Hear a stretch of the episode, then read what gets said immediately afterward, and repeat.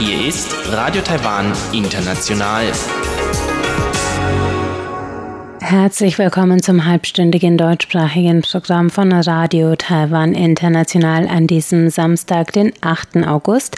Am Mikrofon begrüßt Sie Karina Rother und für Sie heute im Programm haben wir zuerst den Blickpunkt. Da berichten wir von einer Buchvorstellung eines taiwanischen Buches, das ins Vietnamesische übersetzt wurde, denn das Literaturmuseum Taiwan, das für die Bewerbung der taiwanischen Literatur im Ausland zuständig ist, will sich sich in Zukunft mehr nach Süd- und Südostasien orientieren.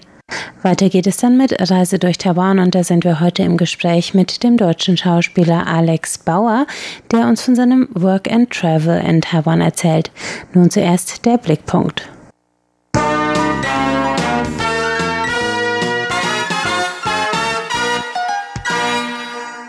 Das Nationale Literaturmuseum in der südtaiwanischen Stadt Tainan ist nicht nur mit der Bewahrung und Förderung von Literatur aus Taiwan betraut.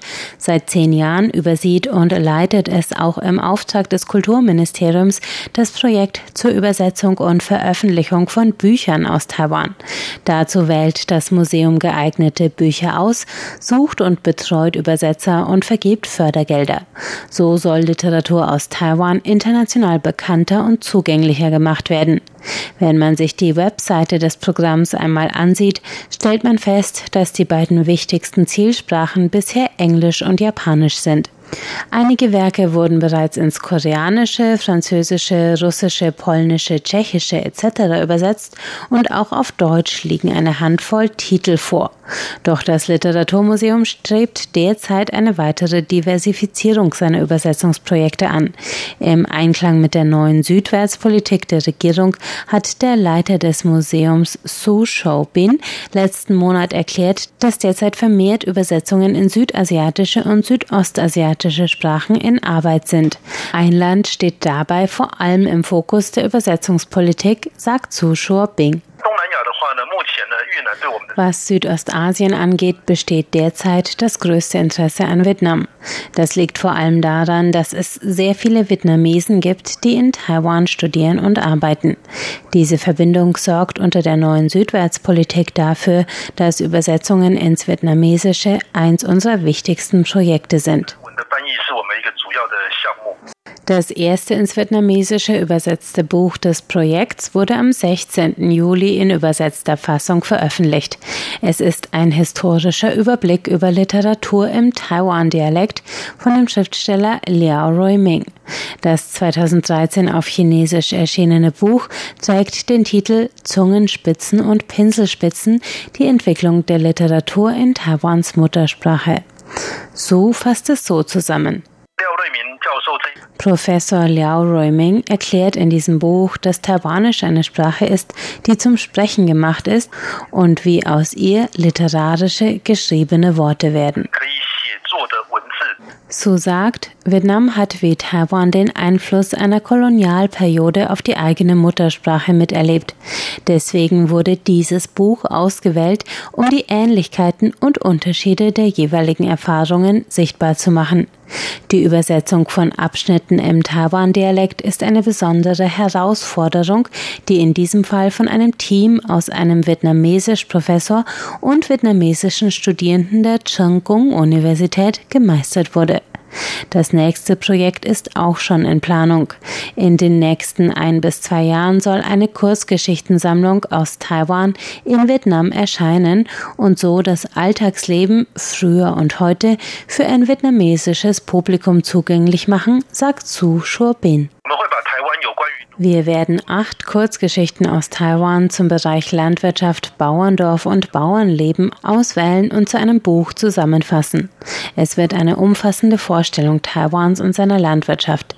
Wir haben Literatur zum Bauernleben ausgewählt, in der Hoffnung, dass Universitätsdozenten in Vietnam es als Lehrmaterial verwenden und die Studenten so Interesse an Taiwan und seiner Literatur generell bekommen.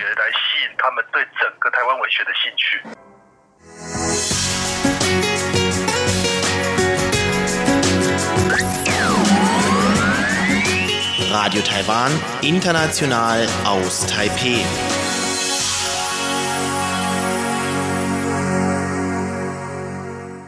Es geht weiter mit der Reise durch Taiwan und unserem heutigen Gast Alex Bauer, der neun Monate in Taiwan verbracht hat und uns heute von seinem Alltag und seinen Highlights im Land erzählt.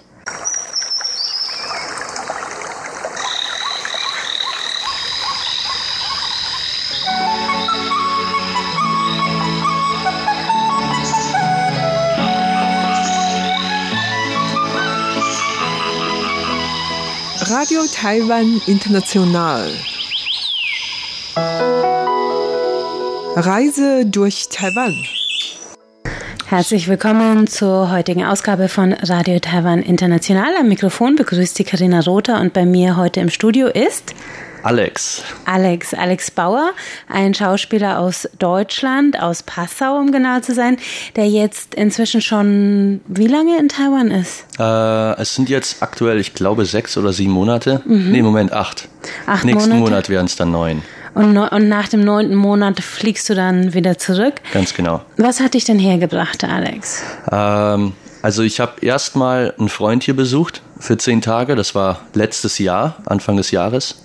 Und ich fand es so schön in Taiwan. Ich habe mich halt relativ schnell direkt in Taiwan verliebt.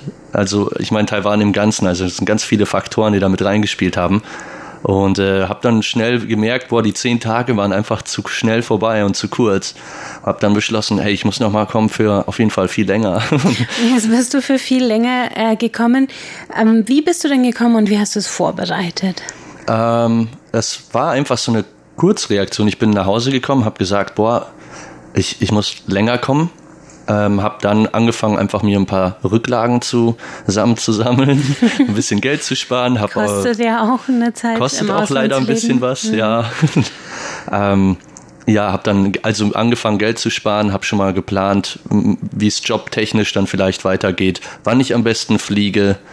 Und äh, da ist die Entscheidung dann auf Oktober gefallen, weil das einfach mit dem Geld gut gepasst hat, mit dem Job auch gerade gut gepasst hat. Und äh, ja, dann habe ich mich im Flieger gesetzt und bin nachher gekommen. Und du bist mit einem Work-and-Travel-Visum gekommen genau. und hast natürlich jetzt eine sehr spannende Zeit erwischt in Taiwan. Ja. Erzähl mal. Ähm, ja, also wie die meisten mitgekriegt haben, Corona halt, ne? Also ähm, ja, es war so, die ersten Monate war erst alles entspannt. Man hat ist viel gereist, hat viel gesehen von Taiwan. Ähm, ich muss auch dazu sagen, ich habe nicht gedacht, dass der Winter so also so kalt hier wird. Mhm. Ich habe gar keine Wintersachen eingepackt, mhm. also überhaupt nicht. Ich dachte halt gut Winter vielleicht wenn es ganz tief irgendwie wird, dann vielleicht 14 Grad mhm. oder irgendwas die Richtung. Und da, ich meine, da war die kälteste Nacht, glaube ich, war 8 Grad. Und ich hatte wirklich, ich hatte ein, ein einen Deckenbezug als Decke. Ich habe mich da komplett mit allem eingekleidet und darunter gelegt. Es war wirklich kalt. Ja, und vor allem noch durch die Luftfeuchtigkeit zieht es einem dann so richtig genau. in die Knochen. Ja, und vor allem auch keine Heizung. Mm. Also gut, ich hatte eine kleine Mini-Heizung, die ich von dem Paar, das davor in der Wohnung gewohnt mm. hat, gekauft habe. Und das war's. Ja. Also der Winter war schon mal kalt, aber da konntest du zumindest noch rumreisen. Genau. Und dann? Ähm, ja, und dann fing es ja an mit Corona so langsam. Ich habe das Ganze am Anfang nicht so ernst genommen. Hm. Also ich dachte tatsächlich, okay, ähm, das wird vielleicht alles ein bisschen hochgespielt. Du sagst, du hast gedacht, es wird nicht ganz so schlimm, Corona. Genau, genau. Und ähm, du warst ja aber in Taiwan, als es sozusagen so richtig losging mit Corona weltweit. Genau. Ähm, hattest du das Gefühl, dass es in Taiwan ernst genommen wurde? Ja, von Anfang an. Also ich war total überrascht. Ähm, gut, es, es ist ja, es fällt einem auch relativ schnell auf, dass Leute hier halt viel offener auch mit dieser Maskentragekultur ist, äh, sind, als in Deutschland. In Deutschland wirst du ja immer so ein bisschen belächelt oder vielleicht sogar direkt, da kriegt der Erste direkt Panik, wenn du mit Maske in der Bahn sitzt. Äh, ähm, und hier ist das so ein bisschen normal. Deswegen hat man sich auch nie komisch gefühlt, wenn man jetzt eine Maske getragen hat, was ich total super fand. Wie bist du denn an deine Masken rangekommen? Du hast ja wahrscheinlich keine Krankenversicherung hier, oder? Äh, ich, nee, ich habe äh, meine Auslandskrankenversicherung.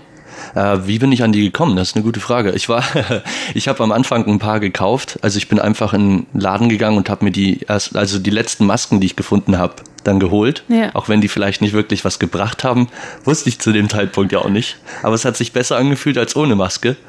Ähm, Und irgendwann konntest du ja auch in keine äh, Restaurants oder öffentlichen Verkehrsmittel mehr ohne. Genau, genau.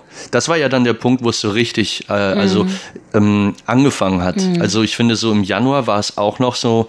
Ich habe, da hat es dann angefangen, dass ich gemerkt habe, okay, hey, ich glaube, das Ganze ist doch ein bisschen schlimmer und ernster, als man es vielleicht denkt. Und äh, so richtig los ging es dann ja ab Februar, würde ich sagen, wo man dann gesagt hat, okay, äh, wo für mich das auch eine komplett neue Erfahrung war. Also ich habe dann da schon mit dem Gedanken gespielt, ob ich vielleicht zurück nach Deutschland gehe, weil ich ein ganz schlechtes Gefühl hatte und wusste, okay, China ist super nahe. Man weiß nicht, wie wird sich das auf Taiwan dann auswirken. Gerade weil ja viele Leute von zwischen China und Taiwan hin und her traveln und arbeiten. Ähm, habe mich dann aber dafür entschlossen, halt in Taiwan zu ble bleiben, wo alle erstmal in Deutschland gesagt haben, hey, du bist doch verrückt, komm zurück. Äh, das ist jetzt gerade noch die Chance. Deutschland ist so viel sicherer. Und dann kam ja alles unerwarteterweise komplett anders, Ja. also komplettes Gegenteil. Was hast du da für Feedback? Für, was hast du da für Feedback von deinen Freunden aus Deutschland bekommen, als du dann hier saßt und irgendwie 300 Fälle waren und in Deutschland waren es Zehntausende? Also alle haben, also das hat einem, jeder hat gesagt, ja okay, äh, hast du genau richtig gemacht. Also ist ja das Beste, dass du da geblieben wirst, bist, weil alle dann halt schon in Quarantäne saßen oder halt wirklich es nicht mehr wirklich nice war in Deutschland sich aufzuhalten. Und äh, ja, das, wo das einzig Blöde dabei war halt, man ist dann so ein bisschen hier gestuckt. Also man hat halt nicht wirklich einen Flug oder irgendwas in der Option gehabt, jetzt Ja. zurückzufliegen irgendwann. Und dann war man halt einfach hier. Das heißt, du hattest ursprünglich einen früheren Flug gebucht? Ich hatte vom, also ich habe nur einen Flug hierher gebucht. Ich hatte nie, ich hatte noch keinen Plan, wann ich genau zurückkomme. Das habe ich dann alles so ein bisschen dem Moment ausgesetzt. Gut, ich habe ich hab mit allem geplant, wie wir Deutschen so typischerweise sind. Also ich habe wirklich vieles einkalkuliert. Ich habe jetzt leider keine Pandemie oder Epidemie einkalkuliert. Mein Fehler vielleicht beim nächsten Mal, aber dieses Mal halt nicht. Und deswegen äh, kam halt alles so ein bisschen unerwarteterweise, musste dann vieles umplanen halt auch, oder?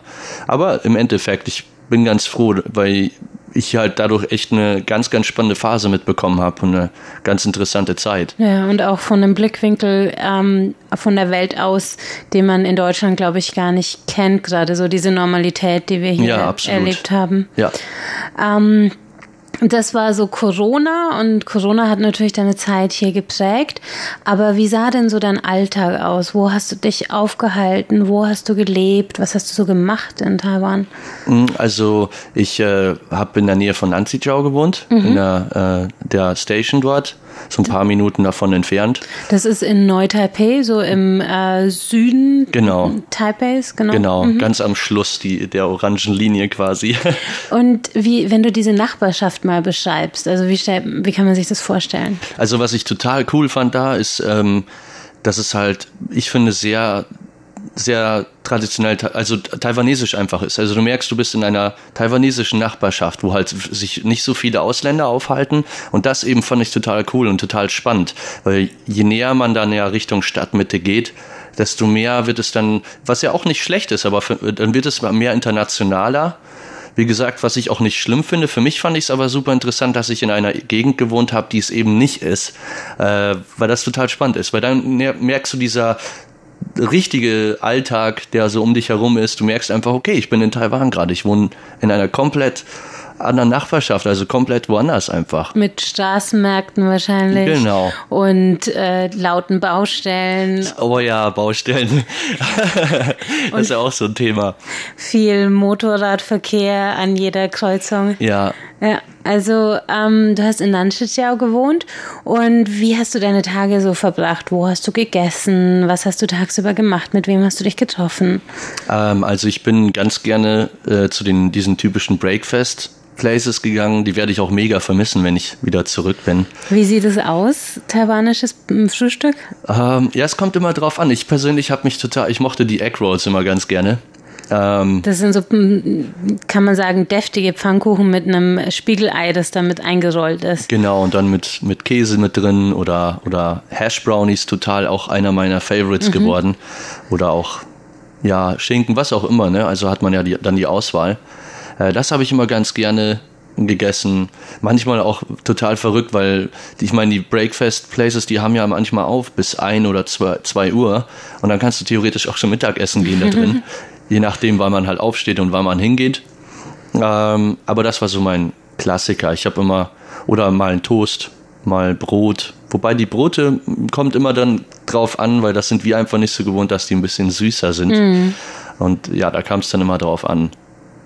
Aber so mit der taiwanischen Küche bist du klargekommen. Ja. Ja. Also ich muss sagen, am Anfang war es ein wenig ungewohnt, wie wahrscheinlich für viele. Aber ich, ich mittlerweile liebe ich die. Also total, total gerne da gegessen immer. Und wie sah dein Alltag sonst so aus? Tagsüber, was hast du? Sechs Monate sind ja eine lange Zeit. Ja, man, man trifft sich halt mit Freunden.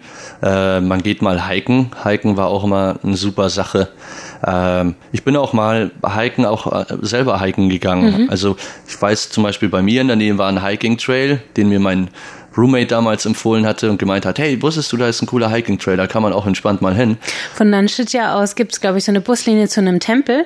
Genau. Ähm, und man äh, wandert, tai, Taipei liegt ja in so einer Art Kessel und ist von ähm, einem, ja, man kann sagen, so einem Bergesring fast umgeben. Und bei Nanxijiao hat man, glaube ich, wo du gewohnt hast, einen sehr, sehr guten Zugang zu einem, zu einem Trail, der da einen Teil dieses ähm, Kamms, dieses Bergkamms abdeckt, oder? Genau. Ja. Und ich bin aber einen dieser Wege halt einfach mal losgelaufen. Ja. Ich hatte auch gar keinen Plan, wie ich da letzt, äh, letztendlich hinkomme. War auch ganz cool, weil ich dann jemanden unterwegs getroffen habe. So ein Mann, der schon in Rente war, um die 50 herum. Und der ist diesen Weg halt tatsächlich jeden Tag gegangen. Also wenn gutes Wetter war. Und der hat mich auch komplett weggeschnupft. Also ich bin da, der ist das entlang gelaufen und kein bisschen geschwitzt, also kein bisschen außer Atem, wo ich schon am Schwitzen war und dachte, okay, wow, keine Ahnung, wie er das macht, weil es halt auch relativ steil war, keine Ahnung. Und die Sonne, wenn die dann mit 30 Grad runter, runter scheint, dann ist das halt nicht so einfach. Ja. Und mit dem habe ich das dann so, wir haben uns dann so mit Google Translator und Zeichensprache verständigt und sind da dann irgendwann am Ende gewesen und haben dann Tee zusammen getrunken und einfach gequatscht. Schön. Also über Google Translator. Einfach Also, hin und her übersetzt. Das Du war ganz lustig. kein Problem, mit Leuten in Kontakt zu kommen hier scheinbar. Ja, also es ergibt sich einfach so. Ich glaube, das liegt auch sehr an der taiwanesischen Kultur, weil einfach die Leute so mega freundlich sind und so offen und sich auch teilweise einfach freuen, ach, guck mal, da ist jetzt vielleicht mal jemand aus Deutschland oder wo auch immer her und äh, unterhalten sich dann auch gerne Ja. mit dir. Und das ist halt super. Das kann ich total bestätigen. Also die Offenheit der Leute ist, glaube ich, eine der Sachen, die am häufigsten genannt werden, so als eine der großen charmanten Seiten von Taiwan. Was gab es noch so, was du, was dich überrascht hat oder womit du gar nicht gerechnet hattest, bevor du hergekommen bist? Ähm, also einer der Sachen war, wie gesagt, der Winter hat mich ein bisschen überrascht. Ähm, was hat mich noch überrascht? Die erste Kakerlake, die ich gesehen habe, die hat mich sehr überrascht. Die war tatsächlich sehr groß. Ja, sie Äh. werden groß und sie können fliegen. ja, die können auch fliegen. Und die sind flink. Ja. Wow, also ich hätte nicht gedacht, dass die so schnell sind. Ähm, was hat mich noch überrascht? Hm. Ah, das ist eine gute Frage. Was hattest du denn so für Vorstellungen von dem politischen oder sozialen System in Taiwan? Ich meine, gut, du warst vorher schon zehn Tage da gewesen, aber viele in Deutschland wissen ja auch gar nicht, was ist Taiwan jetzt genau, ähm, was, mit welchen Annahmen kamst du daher und was hast du wahrgenommen? Also, als ich das erste Mal gekommen bin, kannte ich tats also ich hatte wirklich gar kein Bild von Taiwan. Ich hatte, ich hatte nur, ich kannte dieses typische Made in Taiwan Logo. Das hat man vielleicht schon irgendwo mal aufgeschnappt. Aber sonst wusste ich auch nichts über Taiwan. Ich muss dann sagen, aber als ich dann angekommen bin, als ich Taiwan das erste Mal live gesehen habe, habe ich, äh, ich hatte zwar keine richtigen Vorstellungen drüber. Es mag jetzt komisch klingen, aber so wie es letztendlich aussah, habe ich es mir dann ausgemalt. Also ich dachte mir, wahrscheinlich sieht Taiwan in etwa so und so aus. Und so war es dann tat- tatsächlich auch. Also ich habe es mir so ein bisschen japanisch angehaucht vorgestellt, ohne jetzt den Background zu wissen. Einfach so hatte ich es mir vorgestellt. Und so war es dann tatsächlich auch, durch eben auch die Geschichte. Ähm, So ein bisschen japanische kulturelle Einflüsse, aber dann natürlich der Architektur. Diese Explosion in den Genau. 70er Jahren, die überall diese hässlichen Apartmentblocks hingestellt aber hat. ich habe, ich, also ich, ich mag es mittlerweile total. Ja? Das gibt mir so ein Gefühl von, ah, Da guckt man so gerne einfach aus dem Bus oder so und dann sieht man überall diese kleinen Häuschen so mitten in den Bergen. Finde ich mega, total schön. Mhm. Bist du denn auch aus Taipei rausgekommen in deiner Zeit hier? Ja, also ich habe die ersten zwei Monate in Taichung gelebt, mhm. bin dann nach Taipei gezogen ähm, und ja, ich habe versucht, so viel wie möglich von Taiwan zu sehen in der Zeit. Von dem Süden bis zur East Coast. Die East Coast immer noch einer meiner mhm. Favorites. Also die einfach Ostküste die äh, mit Hualien und, und Taidong und genau. der Taroko-Schlucht, die du wahrscheinlich auch gewandert bist. Mega. Mhm. Also total schön. Auch mit diesem super blauen Wasser. Einfach, weil wir haben einmal eine Tour gemacht mit dem Auto komplett mhm. um die Insel herum. Und das ist halt einfach unglaublich schön wenn man die abfährt. Und mit Taichung hast du ja dann auch noch eine der sehr industrialisierten Städte an der Westküste erlebt. Also du hast quasi die starken Kontraste, die Taiwan so ja. zu bieten hat, alle mitgenommen. Ähm, was hat dich denn bewogen, zuerst nach Taichung zu gehen und wie hast du dann den Unterschied zu Taipei so erlebt? Ähm, also ich bin nach Taichung gezogen am Anfang, weil ich einen Freund hatte, der dort gewohnt mhm. hat und äh, ich bin dann erstmal zu ihm gezogen ähm, habe dann entschieden, aber nach Taipei zu ziehen, weil es mhm. einfach für mich am meisten Sinn gemacht mhm. hat. Und es war auch angedacht. Und der Unterschied ist also tatsächlich ein großer für mich. Also, weil man merkt schon, dass Taipei sehr international mhm. ist. Das ja. merkt man direkt, wenn man hier ankommt. Äh, auch vom Ausländeranteil, also viel größer als in Taichung und man kommt halt zum ersten Mal auch mit Englisch richtig weit. Mhm. In Taichung hatte ich da manchmal Probleme mit, aber man ist trotzdem immer irgendwie, man hat, man hat das hingekriegt, was man wollte. Mhm. Um, ich wollte jetzt keine Werbung für den Google Translator machen, aber der hat mir halt tatsächlich sehr oft geholfen. Mhm. Aber man hat gemerkt, dass da ein großer Unterschied ist. Mhm. Allein schon von der Stadt selber. Taichung ist zwar auch eine Riesenstadt, auch mit hohen Gebäuden, mhm. aber Taipei ist dann nochmal eine ganz andere Nummer. Und das Wetter ist natürlich in Taipei auch einzigartig. Tatsächlich. Aber jetzt nicht besser als in Taichung, würde ich nee. sagen. Eher heißer und regnerischer. Genau, also ja. wirklich viel Regen. Ja, ja. Hast du denn auch so ein bisschen das Nightlife oder das Weggehleben in Taipei mitnehmen können? Ja, also das macht man dann mhm. auch auf jeden Fall. Ähm, Was kannst du denn erzählen oder auch im Vergleich zu Deutschland und welche Clubs würdest du empfehlen? Also das Nightlife ist hier, ich würde sagen, im Vergleich zu Deutschland, mh, hm, wie können wir es am besten beschreiben? Also, also, ich finde, was Lichtshow angeht und so mhm. von der ganzen Aufmachung ist das halt wirklich mega hier, also mhm. richtig gut gemacht. Mhm. Das nicht in jedem Club in Deutschland so. Mhm. Äh, was die Lichtshow und das Ganze angeht, ist das halt wirklich äh, spricht sehr für Taipei und Taiwan insge insgesamt. Also es war auch in Taichung in den Clubs, in denen ich so mhm. war. Ähm, ich finde von vielleicht von dem Verhalten der Menschen an sich mhm. im Club als auch vor dem Club, das ist anders. Ähm, Inwieweit? Ich würde jetzt nicht sagen, zivilisierter oder sowas, aber irgendwie doch. Mhm. Also, wenn du verstehst, was ich meine, also es ist irgendwie, es ist anders. Also, mein Eindruck ist immer so, in Deutschland sieht man viele betrunkene Leute, die in der Ecke liegen oder jemanden anpöbeln oder. Ja, oder durch die Stadt laufen und rumgrölen mhm. oder sowas. Irgendwelche Fußballlieder singen mhm. zum Beispiel. Keine Ahnung. Das ist so ein Klassiker. Ja. Äh, siehst du in Taipei halt eigentlich überhaupt nicht. Ja. Ähm, und trotzdem auch hier feiern gehen, das ist ja auch immer sehr viel gepaart, auch immer noch mit Essen gehen yeah. danach. Also Essen, Essen, Essen. Ja. Also was super ist, habe ich immer sehr genossen. Ja. Ja. ja. also vor allem 7-Eleven. Also ich meine, oder Family Mart, dass die Convenience Store einfach immer aufhaben. Ja, man kann sich immer noch einen Snack holen oder ja. ein Bier, wenn es zu teuer ist im Club oder genau, so. Ja. Genau. Also mir persönlich, dass man zwei, drei Stunden noch an einem Essenstisch sitzt, bevor man tanzen geht, ist mir manchmal sogar zu viel, weil dann der Magen voll ist und man eher ins Bett will. ja, kann ich mir vorstellen. Ja. Ähm, aber also du scheinst ja auch die, äh, die Clubs so richtig mitgenommen zu haben. Wie ist es denn so von der vom Musikgeschmack, so von auch der Popmusikkultur hier, hatte ich das angesprochen? Äh, ich muss ehrlich sagen, es ist so musikmäßig nicht immer mein mhm. Geschmack gewesen. Warum? Weil ich, also ich tendiere eher mehr so zu RB, Hip-Hop-Musik mhm. oder ähm, von mir aus auch Charts auch mal. Mhm. So Musik, wo man mitsingen kann, mhm. zum Beispiel. Äh, was ich total vermisst habe, sind sowas wie 90er oder 80s ist hier super selten. Äh, und wo, in Deutschland wirst du ja überschüttet mit Partys. Mhm. Ähm, und hier ist es mehr, wenn du jetzt in einem normalen Club bist, hast du mehr diese Trance-Techno-Musik. Ja.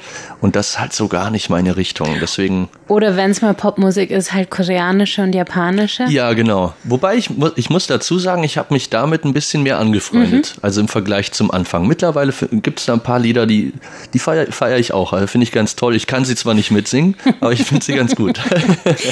Also der Musikgeschmack hat sich erweitert. Ähm, ich beobachte auch in Clubs manchmal das Phänomen, dass dann alle die Choreografie des Musikvideos auswendig kennen. Ist dir das auch passiert? Da habe ich, da hab ich gar nicht drauf geachtet. Aha. Also ich war schon öfter tanzen und dann stand plötzlich auf der, da gibt es ja dann meistens noch so eine Tribüne oder Bühne vor, vor der Leinwand und ähm, wenn dann ein sehr beliebter koreanischer Popsong auftaucht, dann alle, die die Choreo irgendwie können, stürmen auf diese Bühne und tanzen dann eins zu eins das Musikvideo nach. Okay. Das ist dir nicht passiert? Äh, habe ich so bisher noch nicht gesehen, mhm. nee, muss ich sagen. Ja. Wüsste ich jetzt nicht, nee. Jetzt äh, haben wir über die Musikstile gesprochen und auch so ein bisschen die Weggeh-Kultur und die Unterschiede zu Deutschland. Fandest du denn, dass die Weggeh-Viertel so mithalten können mit unseren Großstädten? Oh ja, auf jeden Fall. Ich, ich finde sogar, wahrscheinlich, dass äh, ich, ich frage mich, ob unsere Weggeviertel da so richtig mithalten können. Woran liegt das? Äh, weil ich, ich finde einfach, also ich persönlich mich catcht sowas mit Licht und sowas immer total. Das finde ich immer mega. Und die ganze Aufmachung, also wenn man jetzt in Taipei in der in der Main City ist, die, direkt da, wo die ganzen Clubs dann auch sind, das der, der ganze Bereich ist halt einfach, ich finde den super schön.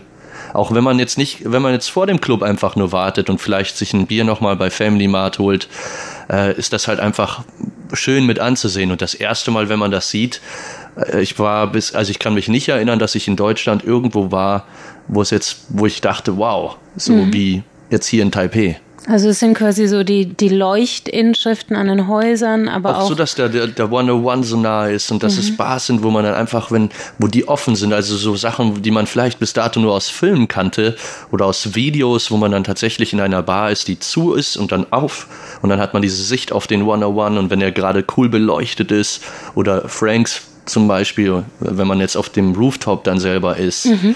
Also es ist mega. Also mhm. gibt es hier Bars, ich habe sowas, ich kenne sowas nicht von Deutschland. So in diesem, ja, also wo, wo es halt wirklich dermaßen pompös und keine Ahnung ist, ne? Mhm.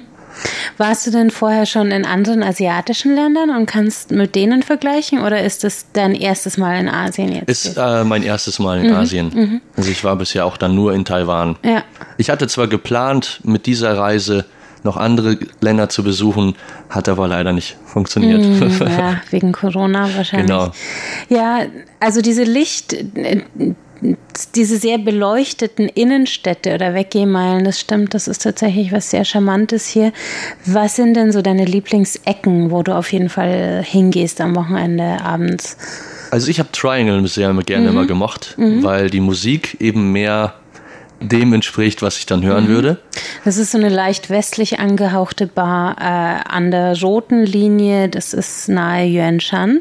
Was würdest du denn am meisten oder was wirst du jetzt am meisten vermissen, wenn du aus Taiwan wieder weg bist? Oh, das vieles. Ähm, ich werde ein paar Ecken aus Taiwan mega vermissen.